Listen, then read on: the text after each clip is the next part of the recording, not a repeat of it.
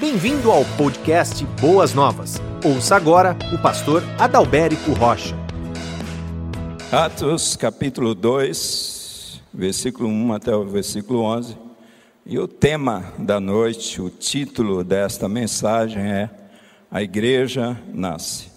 Eu vou ler o texto para vocês na versão Almeida século 21, mas vocês podem acompanhar no painel pela NVI. Ao chegar o dia de Pentecostes, todos estavam reunidos no mesmo lugar. De repente veio do céu um som como, como de um vento impetuoso e encheu toda a casa onde estavam sentados. E apareceram umas línguas como de fogo, distribuídas entre eles, e sobre cada um pousou uma, uma língua. Todos ficaram cheios do Espírito Santo e começaram a falar em outras línguas, conforme o Espírito lhes concedia que falassem. Estavam em Jerusalém judeus piedosos de todas as nações que há debaixo do céu. Quando o som foi ouvido, a multidão se aglomerou e todos ficaram confusos, pois cada um os ouvia falar na sua própria língua. E perplexos e admirados diziam uns aos outros: Por acaso estes homens que estão falando não são todos galileus? Como então cada um de nós os ouve falar em nossa língua materna? Partos, medos e elamitas, habitantes da Mesopotâmia, da Judéia e da Capadócia, do Ponto e da Ásia, da Frígia e da Panfilha, do Egito e das regiões da Líbia próximas a Cirene, e romanos aqui residentes, tanto judeus como convertidos ao judaísmo, cretenses e árabes. Todos nós os ouvimos falar das grandezas de Deus em nossa própria língua. Amém e amém. Vamos orar? Querido Deus e Pai, nós estamos diante da tua palavra e diante desse tema inspirador que a igreja nasce. Eu peço a Ti, ó Deus, que a Tua palavra seja pregada, que a Tua igreja seja edificada e que o Teu nome, o nome de Cristo Jesus, o nosso Senhor e Salvador, seja glorificado. É a nossa oração e nós oramos assim no nome de Jesus. Amém e amém. A igreja nasce. Queridos, antes de falar a respeito desse tema, que é um tema tão extenso e a gente não tem muito tempo para falar a respeito do tema, eu preciso trazer aqui alguns conceitos a respeito do que é igreja. Igreja não são construções como esta em que nós estamos. Igreja não são cadeiras, igreja não são equipamentos, igreja não são recursos humanos que nós temos. Igreja não é estrutura física. Nós precisamos de entender que a igreja, a palavra igreja, ela deriva de uma palavra grega chamada eclesia. A gente que fala errado, a gente fala eclésia, mas é eclesia. Isso significa dizer que são aqueles que foram chamados para fora Literalmente, esse é o significado da palavra eclesia, em que Jesus, o Novo Testamento, toma emprestado essa palavra do grego para trazer um significado a respeito do que viria a ser a igreja. Então, quando a gente observa o termo igreja, eclesia, que estamos chamados para fora, nós podemos entender que igreja é a comunidade de pessoas salvas pela graça, que um dia, ao ouvirem o Evangelho da salvação, conforme está registrado lá em Efésios capítulo 1, quando Paulo fala assim: Olha, quando vocês ouviram o Evangelho da vossa salvação, tendo nele, em Cristo crido, vocês foram selados com o Espírito Santo da promessa. Então, igreja, uma comunidade de pessoas salvas pela graça, que um dia ouviram o evangelho da salvação, e essas pessoas se arrependeram dos seus pecados, e não somente isso, depositaram a sua fé, a sua esperança, a sua confiança na pessoa bendita de Jesus Cristo e na obra redentora de Jesus Cristo na cruz do Calvário. Isso é igreja. Então, a igreja é um grupo de pessoas que, ao olharem lá para a cruz, ao olharem lá para o Calvário e ao olharem para si mesmas, essas pessoas caíram de joelhos diante de Cristo, diante do Senhor, e pediram graça e misericórdia ao homem das mãos furadas. Isso é igreja, amados. Pessoas que foram regeneradas e que passaram a ter uma nova natureza vivendo em si, uma natureza santa, uma natureza separada do mundo, um comportamento que corresponde com o caráter santo de Deus. Isso é a igreja de Jesus Cristo. Então, quando a gente olha para esse texto, esse texto que está aqui, esse texto que está aí na tua Bíblia, no teu celular, na tua Bíblia de papel, nós observamos que esta igreja, essa comunidade dos santos e dos salvos, ela nasce exatamente no dia do Pentecostes. O dia do Pentecostes, que era a, a festa das colheitas e a festa das primícias. E esta festa do Pentecostes era, era comemorada, ela era celebrada 50 dias após a Páscoa do Senhor. Então a igreja, ela nasce no dia do Pentecostes. Mas uma observação que vai nortear todo o nosso pensamento nessa noite é que esta igreja nasce no poder. E não somente isso, mas o anúncio do nascimento da igreja é um anúncio no poder. Quem sabe você se lembra daquele texto de Mateus capítulo 16, versículo 18, em que diante da afirmação de Pedro, Jesus diz assim: Eu digo que tu és Pedro, e sobre esta pedra, ou seja, sobre esta afirmação, que eu sou Cristo, o Filho de Deus, não sobre Pedro, como acreditam algumas religiões, mas sobre Cristo, sobre esta afirmação, sobre este fundamento, eu edificarei a minha igreja e as portas do inferno não prevalecerão contra ela. Amados irmãos, o anúncio da igreja de Cristo Jesus é feito como anúncio de uma igreja no poder.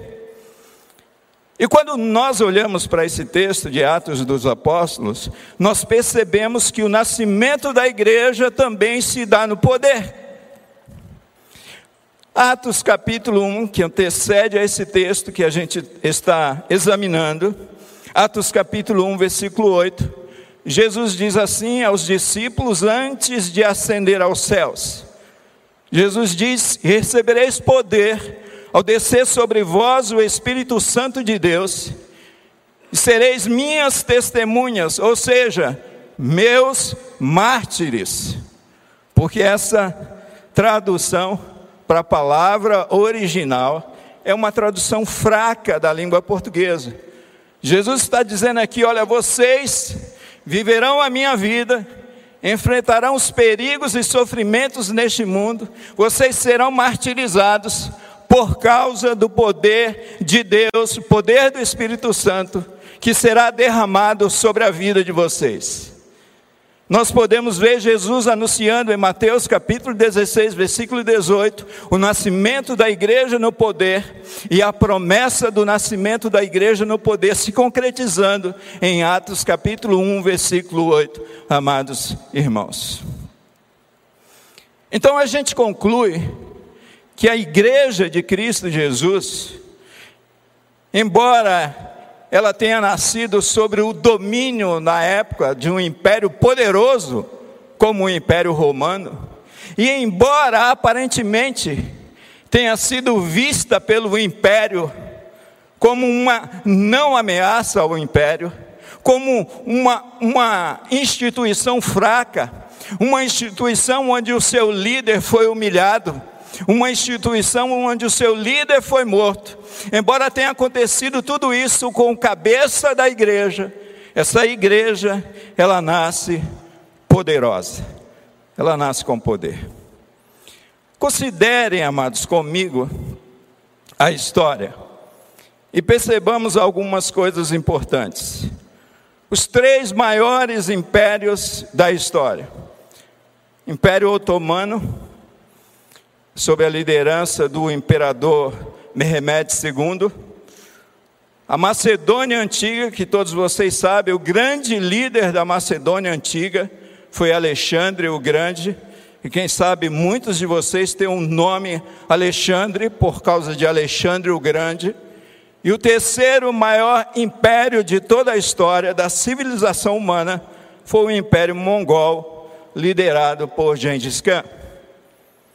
Os três maiores países do mundo, eu sei que você é um homem de negócios e você vai acertar na lata: Estados Unidos, Rússia e China. As três maiores corporações, ou melhor dizendo, as três corporações tecnológicas mais poderosas do mundo: a Apple, a Microsoft e a Amazon.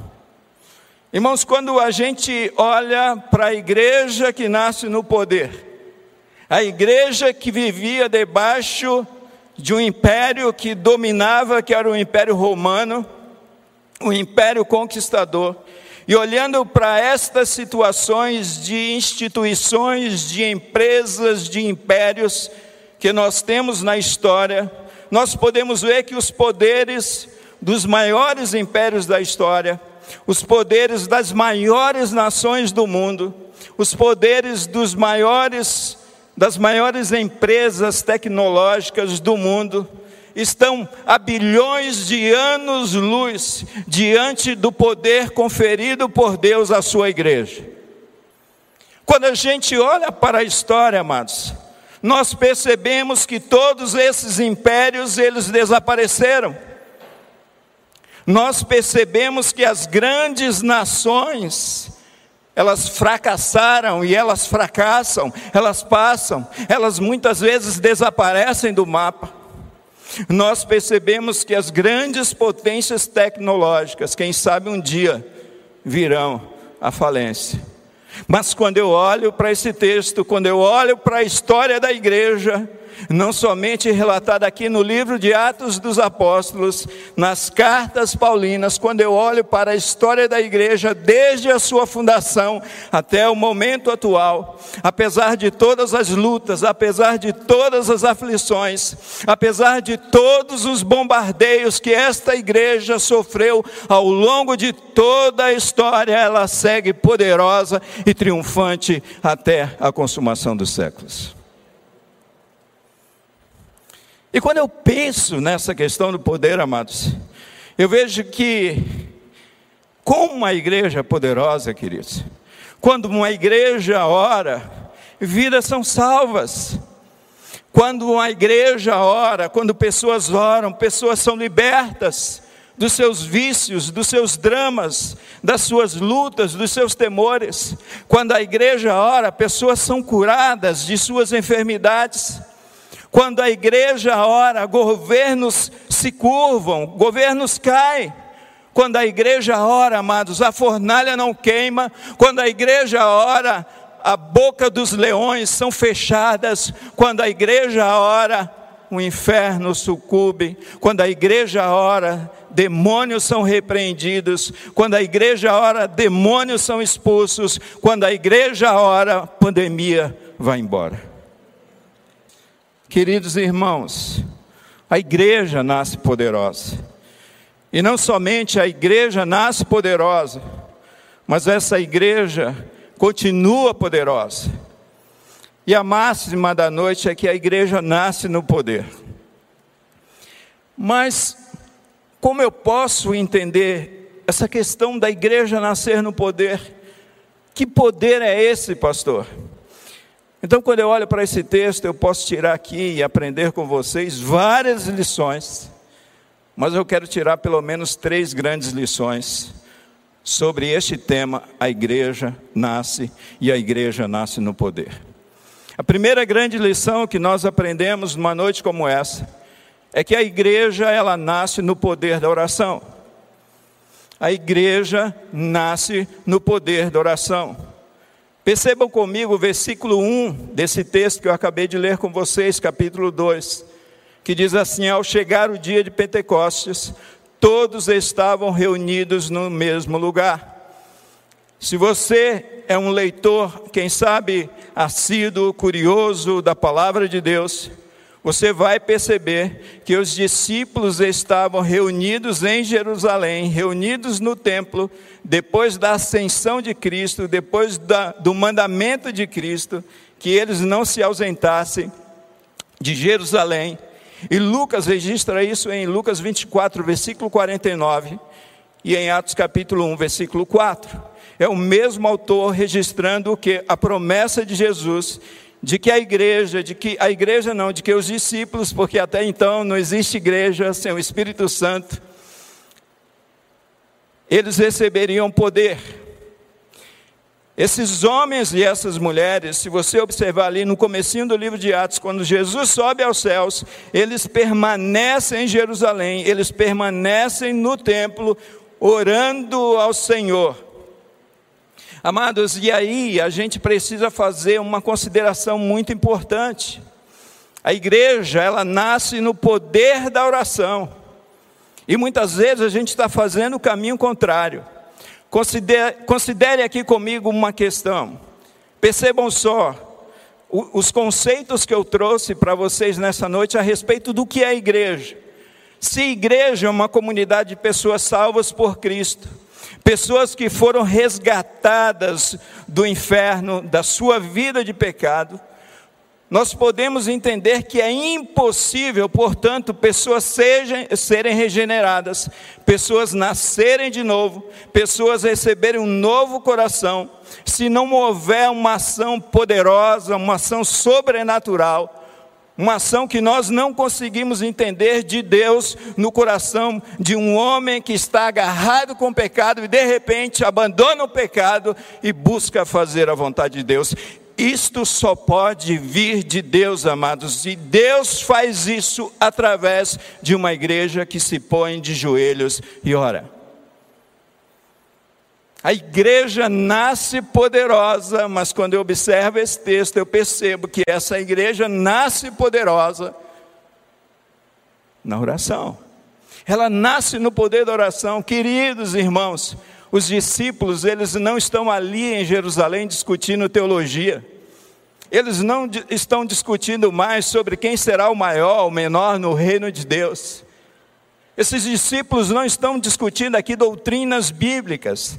Esses discípulos estão obedecendo a uma ordem, a um mandamento de Cristo, que eles deveriam permanecer em Jerusalém, e eles aproveitam este tempo até que a promessa se cumpra, e eles se colocam de joelhos dobrados na presença de Deus.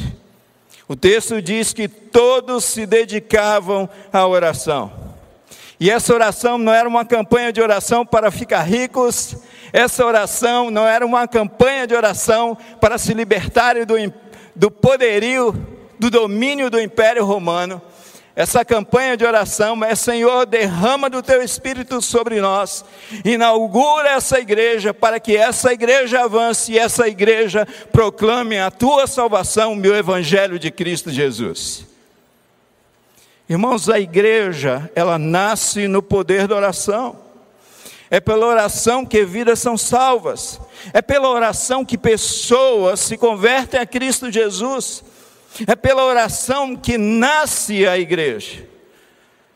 Quando eu estava preparando esse sermão, me lembro que há cerca de aproximadamente 40 anos, se você é contemporâneo meu, eu sou cinquentão já você vai se lembrar que a igreja evangélica brasileira, há 40 anos, ela experimentava grande crescimento.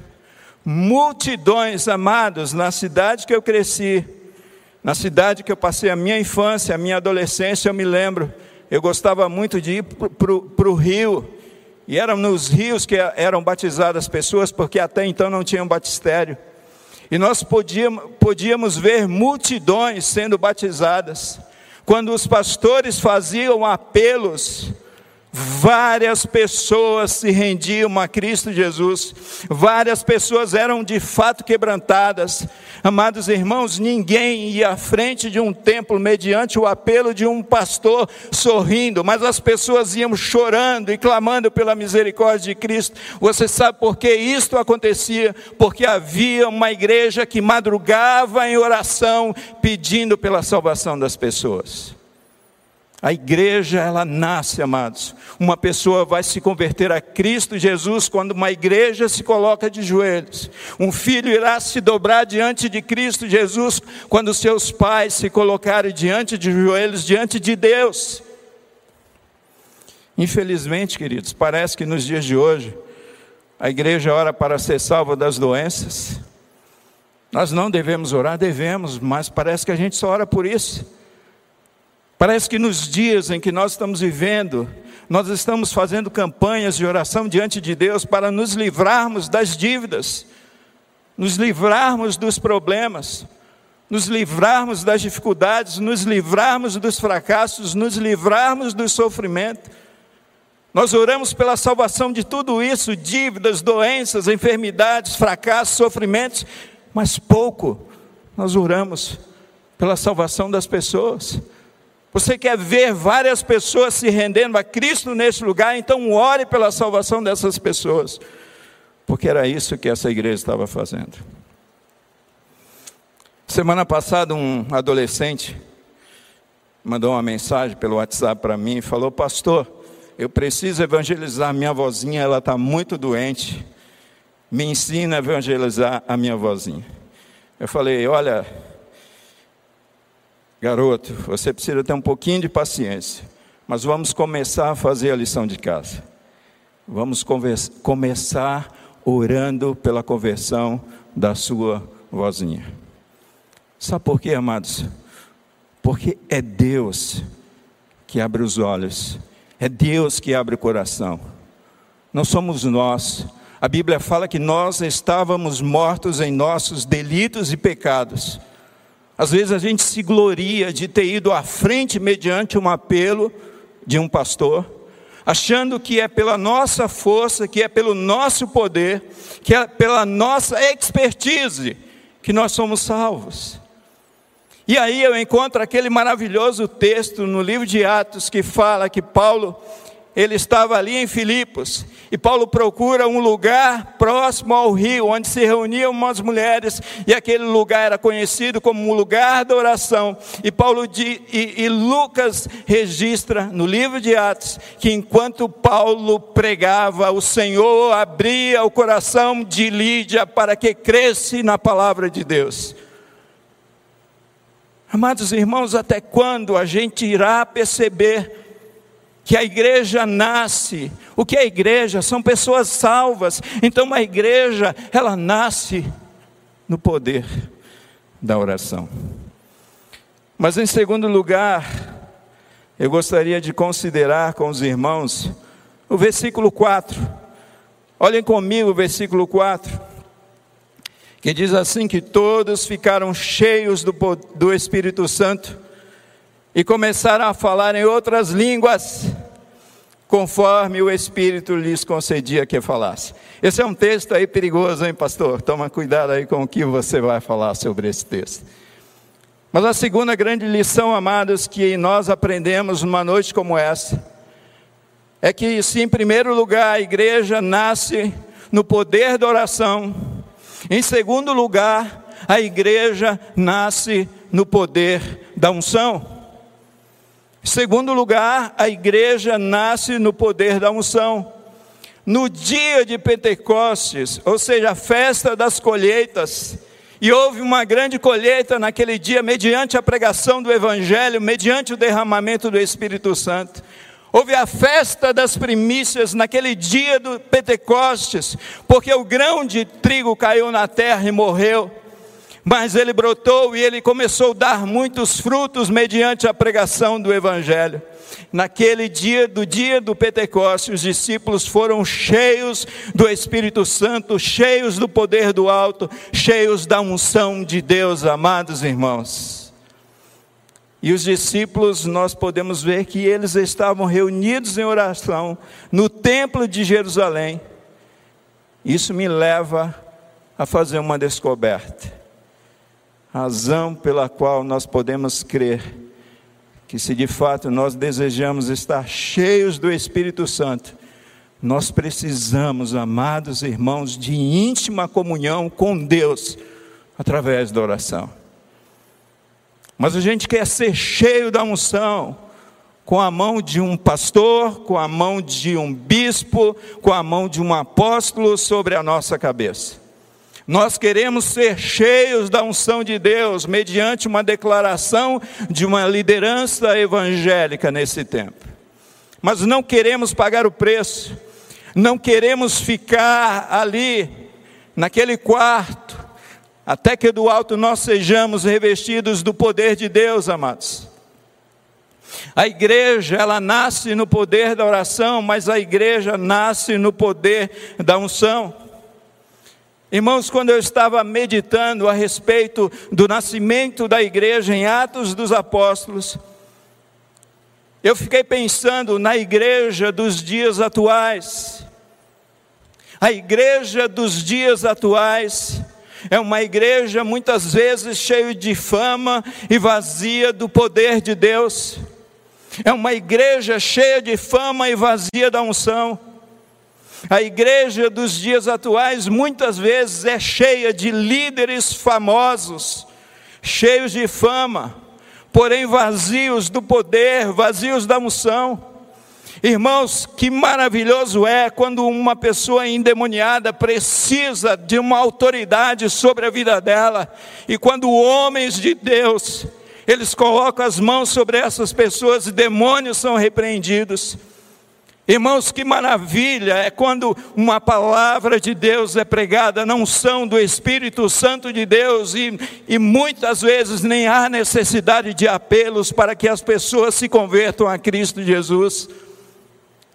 Que maravilha, amados irmãos, é quando nós entramos numa UTI de um hospital e encontramos pessoas que estão ali com a vida por um fio, desenganadas pelos médicos, e quando oramos sobre a vida dessas pessoas, essas pessoas voltam a viver normalmente.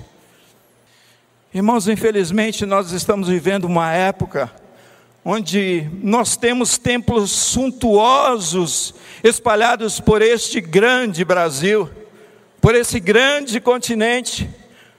Nós temos templos maravilhosos, templos, quem sabe, cheios de ouro, templos, quem sabe, cheios de técnicas, templos, quem sabe, cheios de equipamentos, templos, quem sabe, cheios de tecnologias, templos, quem sabe, cheios de profissionais, mas infelizmente, templos, igrejas vazias do poder e da unção de Deus.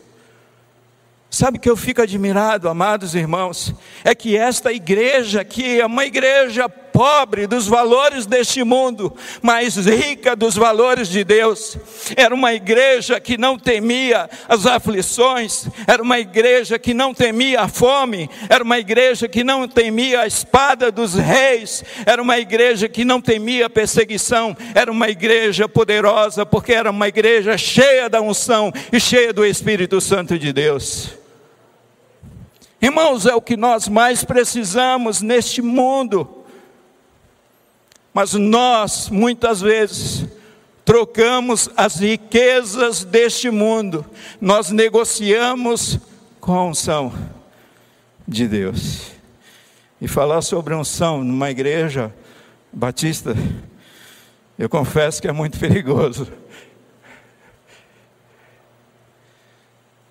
A igreja de Atos, amados, era uma igreja vazia dos bens deste mundo, porém cheia do poder e da unção de Deus. Mas, pastor, você falou sobre unção, unção, unção. Pastor, o que é unção? unção não é dar pirueta num púlpito como esse. Unção não é eu saindo, sair fazendo aviãozinho por este púlpito. Unção, amados, não é eu me colocar a falar em línguas estranhas. Essas línguas aqui, ó, que você viu, são línguas compreensíveis. Nós estamos ouvindo eles falarem nas nossas próprias línguas. Unção não é eu rodar um paletó sobre vocês e derrubar todos vocês num culto como esse. Unção é, não é eu induzir uma igreja como a nossa a ficar dando gargalhadas durante um culto de celebração. Unção não é o reteté, como muitos afirmam por aí. Mas, pastor, o que é unção? Então, deixa eu explicar de uma maneira bem fácil e você vai entender o que é unção. Você sabe o que é unção? Vocês sabem o que é unção? Então, vou explicar para vocês. Uns são e outros não. Ah, você deu risada? Você vai ver que eu tenho razão. Unção é que uns são e outros não. Uns são espirituais e outros não são. Uns são envolvidos, engajados com a obra, outros não. Uns são obedientes a Deus e a Sua palavra, obedientes à igreja, outros não. Uns são servos de Cristo Jesus, outros não. Uns são amorosos, são dóceis, são gentis, outros não. Uns são solidários, não aguenta ver ninguém passar dificuldades e se doam, dividem, compartilham. Outros não. O que é unção? Uns são honestos, outros são trambiqueiros. Uns são honestos, outros não. Uns são pacientes, outros não. Uns são bondosos, outros não. Uns são amorosos, outros não. Uns são humildes, outros não. Uns são benignos, outros não. Uns são contentes, outros não. Uns são alegres, outros não. Uns são mansos, outros não. Uns são longânimos, outros não. Espero que depois dessa você tenha entendido o que é unção. Mas a terceira e última lição, amados, que o meu tempo ali está conspirando contra mim. A terceira grande lição que eu aprendo com esse texto e com esse tema e que a igreja nasce. Primeiro, você se lembra, a igreja nasce no poder da oração. Segundo, a igreja nasce no poder da unção. E terceiro, a igreja nasce no poder da evangelização. Versículo 11 diz assim: Cretenses e árabes, todos nós os ouvimos falar das grandezas de Deus. Estão falando sobre o que aí, por aí? Das grandezas da terra, né? E esses homens aqui eles estão falando das grandezas de Deus. Olha aqui, contrassenso com o evangelho que tem sido pregado nos dias de hoje. Mas vamos ao ponto. A igreja nasce no poder da evangelização. Todos nós, as nações dos quatro cantos da terra, estão ouvindo falar das grandezas de Deus em nossa própria língua. Olha como Deus é maravilhoso, amados. E aí eu aprendo, amados, com este versículo, que a igreja nasce no poder da evangelização. Qual que é o propósito do nascimento da igreja? É produzir igreja, não, não, não templos, esquece a ideia de templos, esquece a ideia de construções. O propósito pelo qual você foi salvo, se você crê que Deus somente te salvou para te livrar do inferno, você está completamente enganado. Porque muita gente hoje, amados, acha que a salvação é um ticket para ir para o céu, para entrar no céu, e se contentam com isso. É interessante quando nós lemos a história de Abraão, e a palavra de Deus diz assim: Olha, Abraão, eu escolhi você e farei de ti uma grande nação, e em ti serão benditas todas as nações da terra. Deus escolheu Abraão, amados, a nação de Israel, para revelar a única salvação a todos os povos. Deus escolheu um povo, o povo de Israel, e esse povo permanece até hoje, permanecerá até hoje. E Deus, pela graça, nos alcançou como gentios, como aqueles que estavam separados, quem sabe, dos projetos iniciais de Deus, mas a, a sua graça nos alcançou, porque eu sou toda a nação da terra. Então nós precisamos entender que o propósito pelo qual nasce uma igreja, uma igreja nasce no poder da evangelização. Irmãos, nós não podemos conceber a igreja, a, a ideia, eu estou acelerado aqui, irmãos, atropelando com as palavras. Eu não posso conceber a ideia de ser igreja para em si mesmar. Eu preciso entender que Deus me salvou Deus me alcançou para que mais pessoas sejam alcançadas. E aí eu quero que vocês pensem comigo, porque a igreja não é para ganhar dinheiro, e sim para ganhar vidas. Igreja não é para ganhar fama, e sim para ganhar vidas. Igreja, amados, não é para ganharmos adeptos, simpatizantes, é para ganharmos vidas, é para salvarmos pessoas. Igrejas não existem para ganhar prêmios. E é interessante, porque quando eu coloquei isso no papel, eu me lembrei de uma igreja que eu conheci, que ganhou um concurso de coreografia, mas falei, nós não estamos aqui para isso. Nós estamos aqui para ganhar vidas. Irmãos, igreja não é para ganhar territórios terrenos, e sim territórios celestiais. Igreja não é para ganhar admiradores, e sim para ganhar vidas. Escreva isso aí. E você precisa entender que um dia você foi salvo. Um dia Deus alcançou a tua vida para que através da sua vida mais pessoas conheçam a Cristo Jesus. Amados irmãos, eu fico pensando como Deus é sábio na questão da evangelização. Tem lugar onde eu, os pastores dessa igreja, não conseguem chegar, mas lá Deus te colocou. Deus te salvou um dia, Ele te colocou no lugar onde Ele tem pessoas lá que serão salvas e Ele deseja usar a tua vida. Quem sabe você você está se enganando, achando que você está ali simplesmente para ganhar dinheiro para levar os recursos para a tua família. É esse o projeto de Deus. Lê do engano, amados. Eu sou igreja, você é igreja, nós fomos salvos para salvar. Nós precisamos entender de uma vez por todas que a igreja é um barco salva-vidas. É interessante, irmãos, que essa igreja, ela buscou poder, buscou unção, através da oração, através da obediência a Deus, para o quê?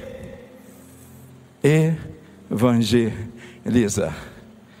E é interessante que parece que tem muitas pessoas buscando a unção de Deus. Uma época para outros fins. Uma época eu conheci um homem, servo de Deus. E ele chegou para mim assim, fazia muitos anos que eu não o via. Ele chegou para mim e falou: Pastor, eu estou bem. Financeiramente eu estou muito bem, pastor. E num culto, eu recebi a unção da vida, da prosperidade financeira. Eu falei, meu Deus, lá na minha igreja está precisando de um monte, está precisando dessa unção. Irmãos, que tolice. E muitas vezes a gente vai recebendo tudo isso pela televisão, pelo YouTube, pelo celular, e a gente não procura entender. Você sabe por que a gente não evangeliza? Você sabe por que a gente não compartilha o amor de Cristo Jesus? Porque está faltando mais unção sobre as nossas vidas. Está faltando mais poder de Deus, amados. Essa igreja era uma igreja ousada. Era uma igreja que pregava o Evangelho.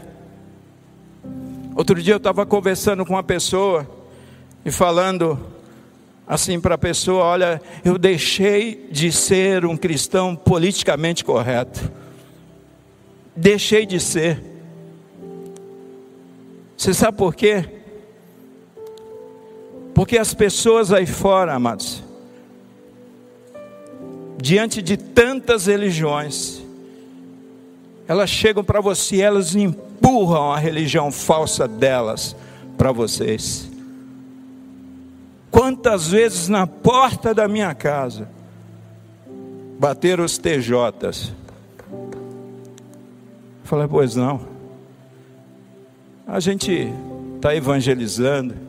Eu, eu sou pastor. A gente está evangelizando. Eu falei, eu sou pastor evangélico. A gente está evangelizando, tem essa revista. E você? O que, que você está fazendo? Você fala assim: isso não é território meu, é território teu, sim. Você é sentinela. Irmãos, a igreja é sentinela, a igreja precisa pregar o evangelho de Cristo Jesus. É interessante que a gente fala assim: olha, Cristo Jesus está às portas, mas nós não pregamos o evangelho para que você use a tua rede social, para que o que você usa o teu WhatsApp. Qual o conteúdo das suas mensagens nesse tempo? Essas mensagens falam de Cristo, falam da nossa esperança, falam da salvação, falam a respeito do caminho, falam a respeito da morte, da ressurreição de Jesus Cristo. Sabe o que é bonito, amados? Quando a gente olha para um texto como esse, nós percebemos que essa igreja nasce no poder da evangelização. Irmãos, nós somos uma denominação histórica, cuja vocação histórica é a evangelização. Não se esqueçam disso. Nós não estamos neste tempo aqui para entreter ninguém, amados. Ninguém. Nós estamos aqui, existimos, Deus nos salvou, porque Ele deseja salvar ele deseja resgatar pessoas. E o que nós estamos fazendo? Quem sabe num culto como esse, ah, eu vou lá porque eu quero receber a unção da prosperidade. E Deus te dá a unção do puxão de orelha numa noite como essa. Amados irmãos, últimas lições e assim eu termino. A igreja é projeto divino e não projetos humanos. Deus idealizou a igreja. Uma determinada ocasião, eu ouvi a história de um homem muito rico que prometeu para o seu genro que lhe daria uma igreja. E aquele homem construiu um grande templo, equipou com as melhores acomodações, com os melhores equipamentos. Mas o mais importante faltava naquele lugar: a igreja pessoas salvas, pessoas regeneradas. A igreja é projeto divino e não projetos humanos. Segundo, a igreja é projeto divino com humanos. Deus conta com vocês. Amém, queridos? Deus conta com vocês. Amém, amados? Terceiro lugar, a igreja é projeto divino para os humanos para os humanos. Irmãos, eu gosto muito daquilo que o pastor Alípio costuma encerrar os nossos cultos e dizer: o culto continua, né, pastor? Quando você sair daqui dessas portas, o culto continua. A igreja é projeto divino para humanos.